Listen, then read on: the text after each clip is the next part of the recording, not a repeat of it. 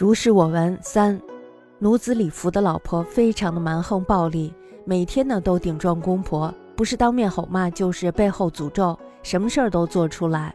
有人呢就委婉的劝告他说，不孝呀要受到阴间的惩罚的，他却转过头来冷笑道：“我按时吃观音斋，念观音经，菩萨法力无边，能够消灾去祸，阎罗王拿我有什么办法呢？”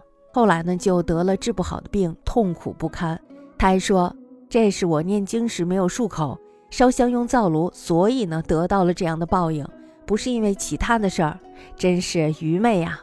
哪种想法都够愚昧的。”奴子李福之父汉力绝伦，日午其姑舅，面立被阻，无所不至。或微逢以不孝有名者，则掉头审曰：“我持观音斋，诵观音咒，菩萨以甚深法力消灭罪愆，阎罗王其奈我何？”后因恶疾，楚毒万状，犹曰：“所诵咒未漱口，焚香用吹火，故得此报，非由他也。余哉！”